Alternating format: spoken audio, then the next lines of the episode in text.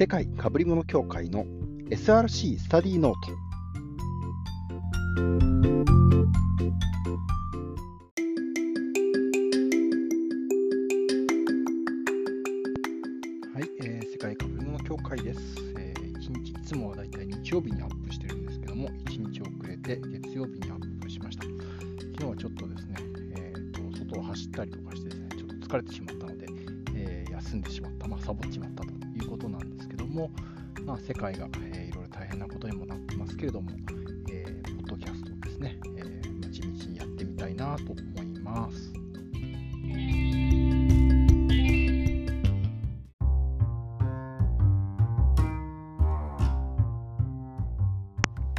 はい、えー今日はですね、実は目の前に何かを広げてるわけではなくて、とはいえ最近ちょっとずっと勉強してることがあっ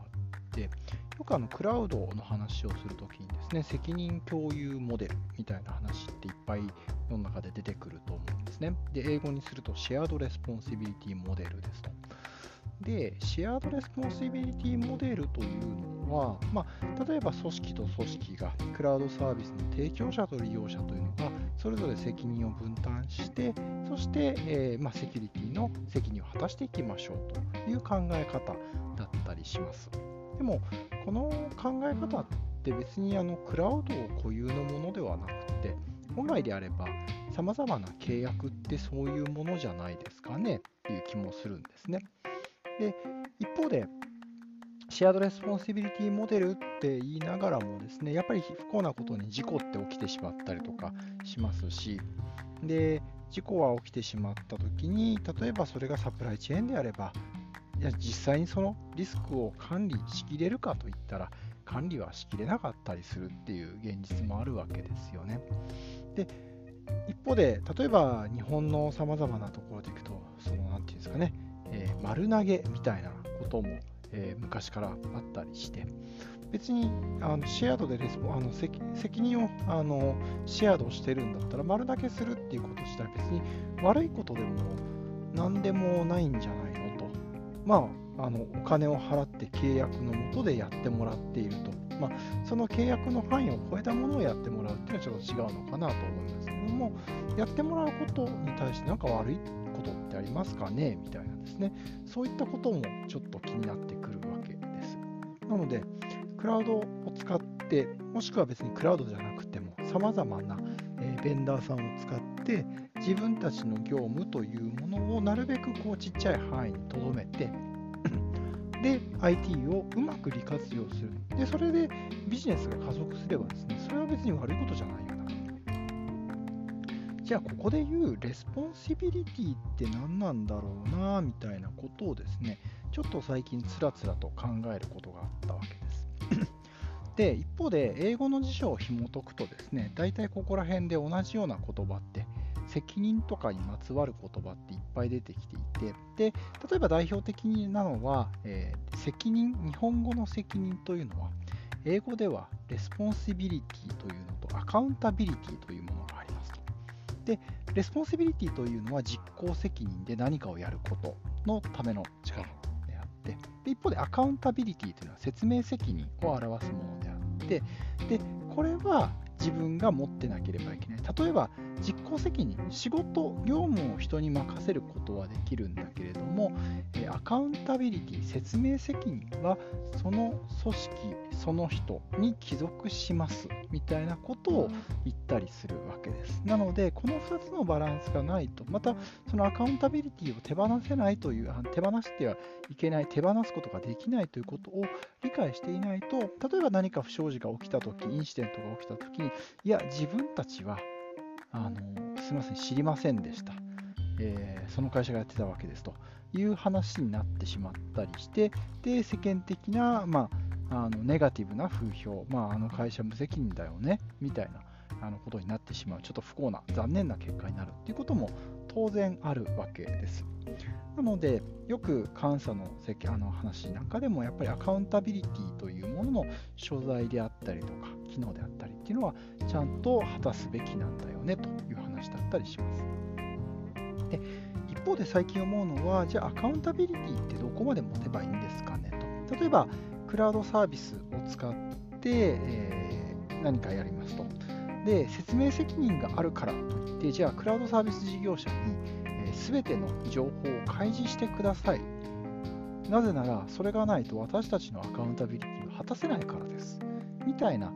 議論をすることがあるかもしれません。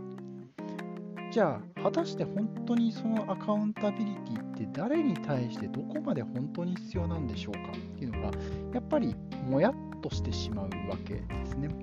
あのリスクを非常にこう、まあ、保守的に考えていけば自分たちが何にもかんでも知っていないといけないっていうことがある、まあ、何かあった時に事故が起きた時に自分たちがアカウンタビリティを果たせないリスクというものを考えた場合にはやはり、え情報提供を積極に求めていかなければいけないんだ。ただ一方でそもそもクラウドっていうサービスってそういうサービスではなかったりしますよね。言うなれば、あのー、なんですかね、テーラーメイド、テーラーメイドっていうんですかね、あのオーダーメイドで一から作る IT ではなくて、もうパッケージ化されたサービスをうまく起用していく、活用していくっていうところなので、でそのパッケージ化をするところに対して、さまざまなそのコストの低減化みたいなものが果たされているということがあるので、それを突き詰めていくと、じゃあ、そんなにあれだったら自分たちで一からやった方がいいんじゃないかって、結局、クラウドやる意味がなくなっちゃうっていうこともですね、当然考えられる、あり得るということになっていきます。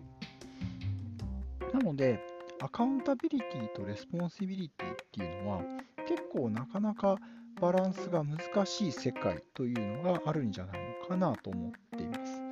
で、一方で、じゃあそこがちゃんと果たされる責任共有の中で responsibility が果たされれば、それでいいのかっていうとですね、ここも最近ちょっとこういろいろ考えることがあって、例えば、 responsibility というのは、あのまあ、 shared responsibility みたいな言葉を突き詰めていったら、ここからここまであなたの責任ね、ここからここまで私の責任ね、なので、それぞれ頑張りましょうと。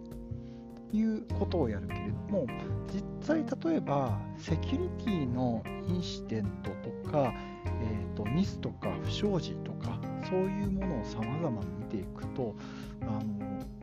エアスポットというかですねどっちも自分たちの責任だと思っていなかったようなところとか思いもかけなかったようなところで何かが起きてしまう。まあ野球とかであのポテンヒットみたいなのってあったりしますよね。あの外野と内野のちょうど真ん中ぐらいにボールがポーンと飛んでって、で、まあ外野の人は内野が取るだろうと思ってて、内野の人は外野が取るだろうと思っていて、お見合いをしてしまって、えー、ヒットになってしまうみたいなことがあったりもしますし、まあ、例えばそれこそ、まあ、ちゃんとあの守るだろうと思ったら、えーまあ、エラーをしてしまったりとか、本来であればその人の責任範囲なんだけども、エラーをしてしまう。で、エラーをしてボールが後ろに転がるんだけども、誰もそれをケアしなかった。で、えー、まあ、点を取られてしまう。まあ、言うなればですね、あの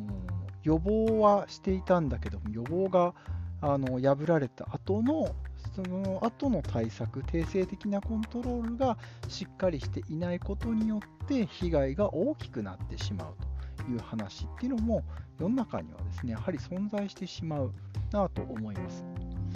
で先ほど、まあ、 accountability と responsibility っていう言葉、英語の言葉を出しましたけども、またここにですね、一つ便利な言葉がありまして、 ownership っていう言葉があったりしますと。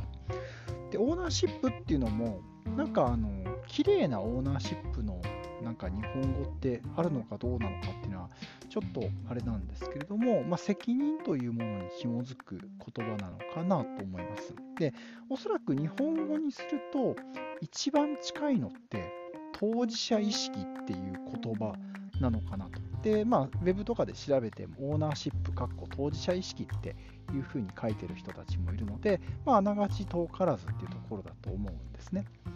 で、結構今、この shared responsibility model とかビジネスモデルというのを考えたときに結構大事なのはこの、え ownership っていう考え方なのかなと思ったりします。例えば、 responsibility というのは何かというと何かを実行する能力なんですね。で、この実行する能力というのが、自分の責任範囲に集中をするということがありますということになります。これは何かというと、当事者意識、オーナーシップというのが、自分の範囲にのみ限定をされた形で発揮をされている。自分はここからここまではしっかりやり。という範囲でのオーナーシップというものにフォーカスをしている組織であったり人であったりというのは存在するわけですね。で一方でオーナーシップっていうものを様々見ていくとオーナーシップってオウンって持つ所有をするっていうことだと思うんですね。なので何かを所有しているんですよね。で所有しているのは例えば組織であったりとか会社であったりとか使命であったりとか状況であったりとかさまざまな切り口があってでオーナーシップがある人というのはあの、まあ、いろんな切り口があるとは思うんですけど先ほどのようにこの仕事は自分の仕事ですというオーナーシップ、まあ、これオーナーシップというよりかは強い責任感を持っている人っていうふうに日本語では書いた方あの表現した方がいいのかなと思うのであのその自分の範囲において ownership 責任感 responsibility を発揮する人と例えば組織全体とかを、えー、管理あのに ownership を持ってる状況全体に対して ownership を持ってる人とか組織とかっていうのが分かれてくるのかなと思っていたりします。例えば、何でしょうかね、あの大きなプロジェクトがあるとして、の持ってる責任範囲というもの、 responsibility というのは細分化をされていくわけですよね。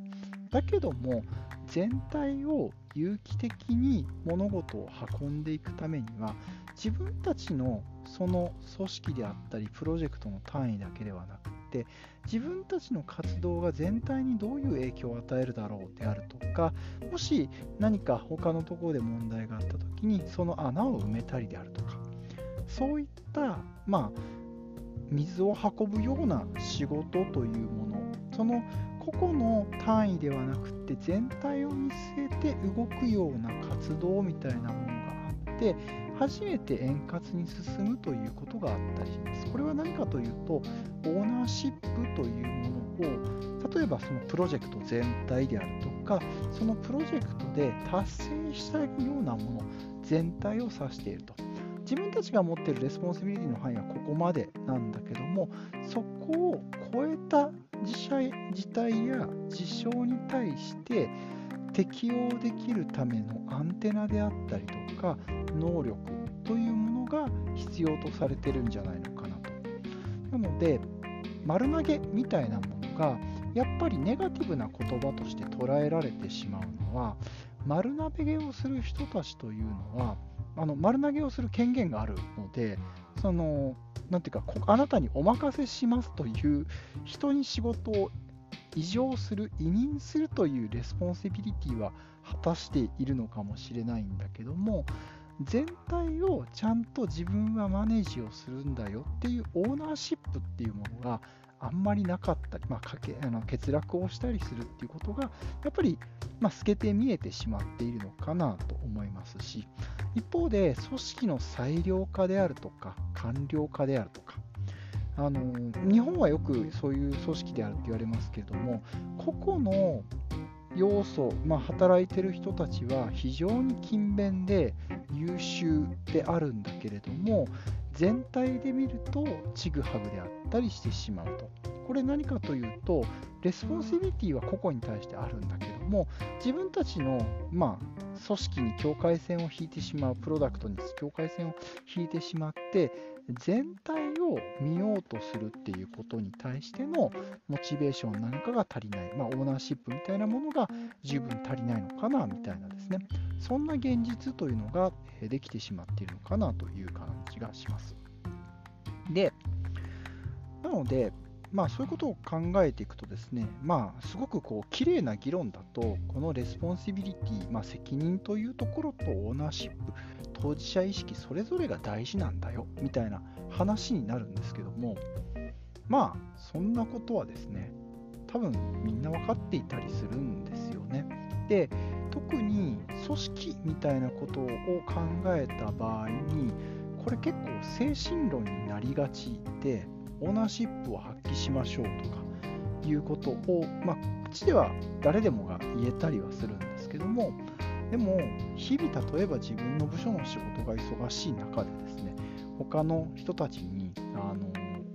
ケアできるかっていうとなかなかケアできないし、まあ、日々の自分の目の前の仕事が忙しかったらいくらでもですねあこれは自分が忙しいあ私はこれやんなきゃいけないんでっていうことが言えてしまったりするということですね。で場合によっては何かトラブルとかインシデントがあった時に相手を責めるっていうことにもなりかねない自分はこれやってたのにそこができてないのはお前たちの責任であるみたいなことになりかねないっていう形だと思うんですと。で、まあ、この IT の最近の IT の学習をしている中で、まあ、よく出てくる言葉として例えばセキュリティの中で DevSecOps、まあ、今回今勉強しているようなあのクラウドの中でも DevSecOps っていうのは出てきますけども、まあ、DevOps みたいなものも出てきます。いわゆる開発と運用の世界なんですけども、でこういった DevSecOps とか DevOps の中では文化っていう言葉をよく使ったりします。もともと運用とか開発というのは responsibility がそれぞれあってそれぞれの responsibility を果たすために、え、機能として活動していると。でもそもそもそれだとやっぱりお互いの利害調整がうまくいかない。例えば DevOps で考えればサービスをどんどんより良いものとして改善していきたい開発側の人たちとサービスを安定して供給をしたい。安定して供給するというのはどんどんどんどん不確定要素っていうのは減らしたいわけですよね。変わるって結構怖いことだったりするんですと。なのでそういった運用側の理解っていうのは必ずしも一致しませんということになります。なので DevOps というのは文化ですよと言ってるのは何かというとそもそも ownership っていうものをそこに置いてあげましょうと。例えば IT のその DevOps みたいなところで開発と運用という世界でいくとそれぞれ皆さんそもそもあなたたちの responsibility って何のために存在するんでしたっけ？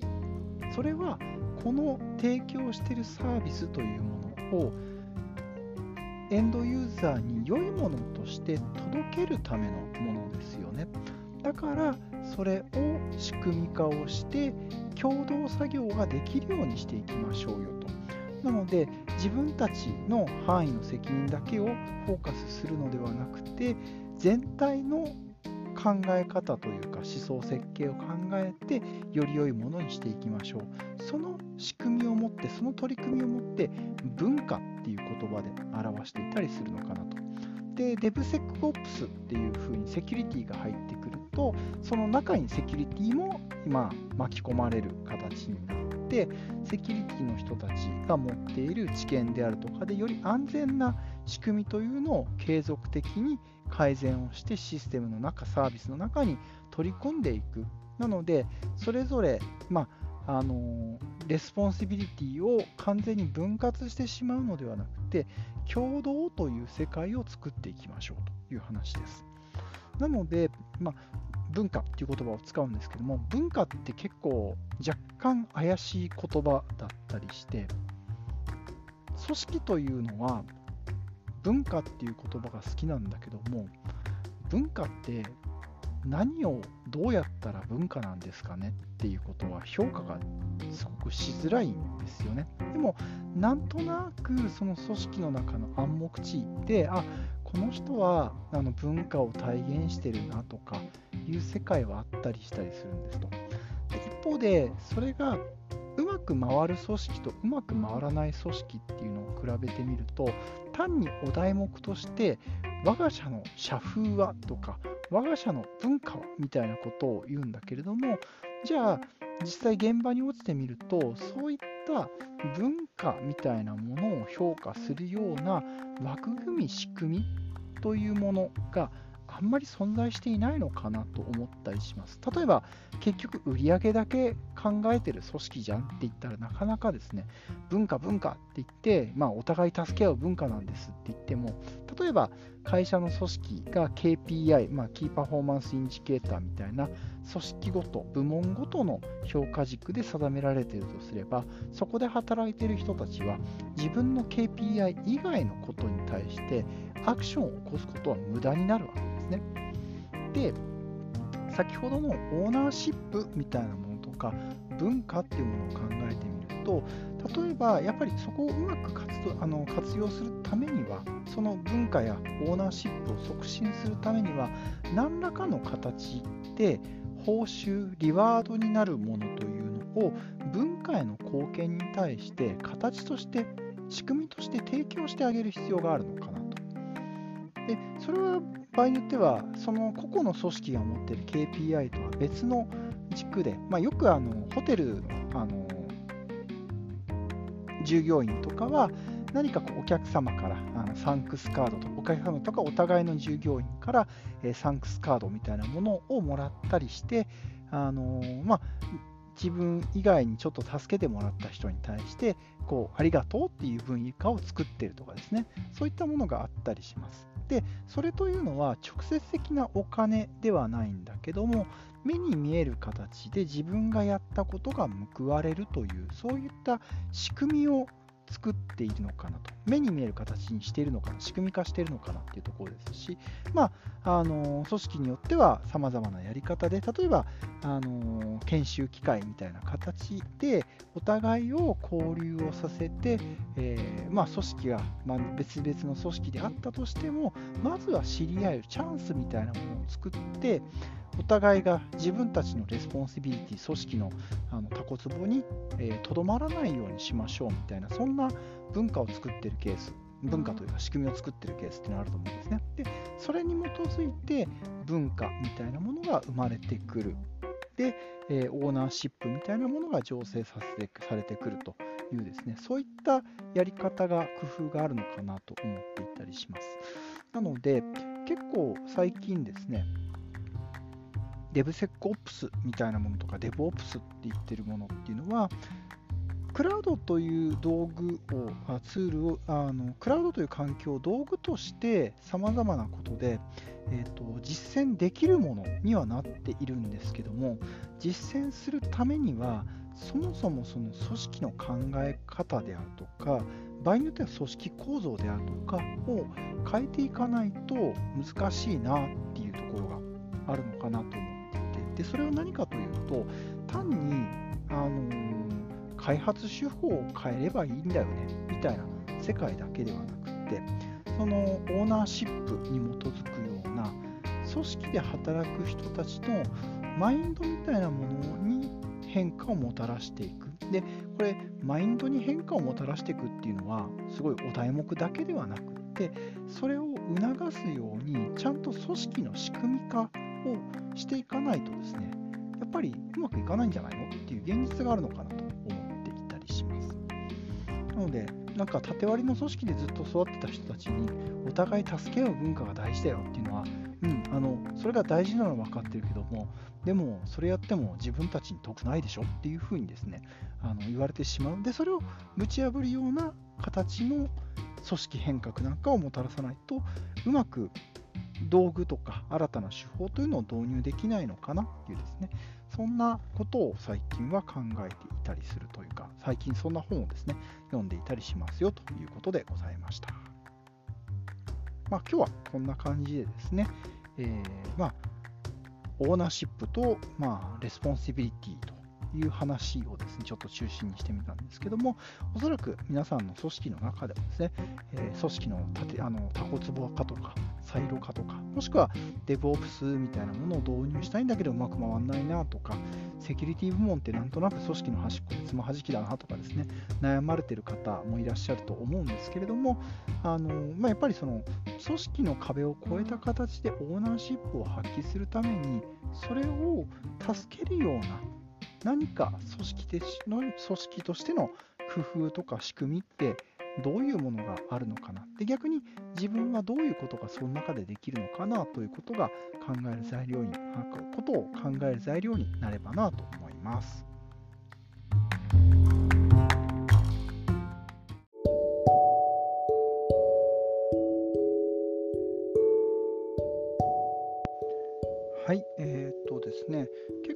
その責任共有モデル、今日ちょっと話をしてきたようなですね、話、ずっとクラウドをやりだしてからですね、自分の中でもやっとしてるところで、やっぱりもやっとしてる最大のポイントというのは、責任共有モデルって別にクラウドの1000倍特許じゃないじゃんっていうですね、そもそもそういうもんじゃんという話と、あとは結構過剰に皆さんが責任共有というのは線引きであると。こっからここまでは俺たちのもの、こっからあのこ先はお前らのもんで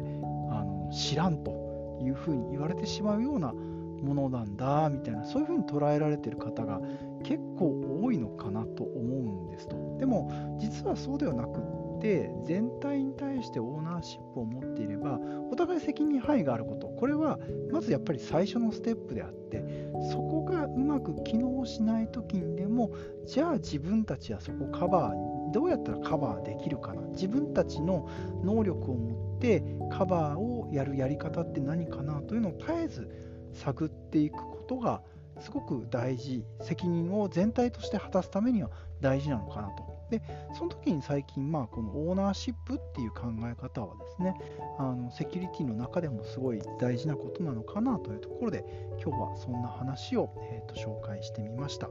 まあ、ちょうどですね、サッカーも J リーグとかも始まったりとかしているので、まあ、またですね、今、世界がいろんな状況になっている中で、あの本当に評論家になってしまったりとか、逆に何も言わない、何もアクションをしないことが悪いのかであるとか、逆にアクションを起こす人に対して非常にこう冷たく当たってしまうであるとか、なんかこう混沌とした中でですね、自分なりにじゃあ自分ができること、今与えられている状況の中で自分ができることってすごくちっちゃなことなのかもしれないけども、でもじゃあそれってそれをやること自体が悪いことなのかなとか、あのそれを発言することとかいう人が悪いことなのかなとかですねそんなことをつらつら考えている中で、えー、今日の、えー、お話をしてみた次第でございます。まあ、あんまりこうですね、えー、監査とかとは直接関係ないかもしれないですけれどもおそらくは、えセキュリティのようなものを考えるときには、え大事な考え方の一つなのかなと思いますのでもし何か皆さんもですね思うことがあればですね、お寄せいただければ幸いです。では本日は以上です。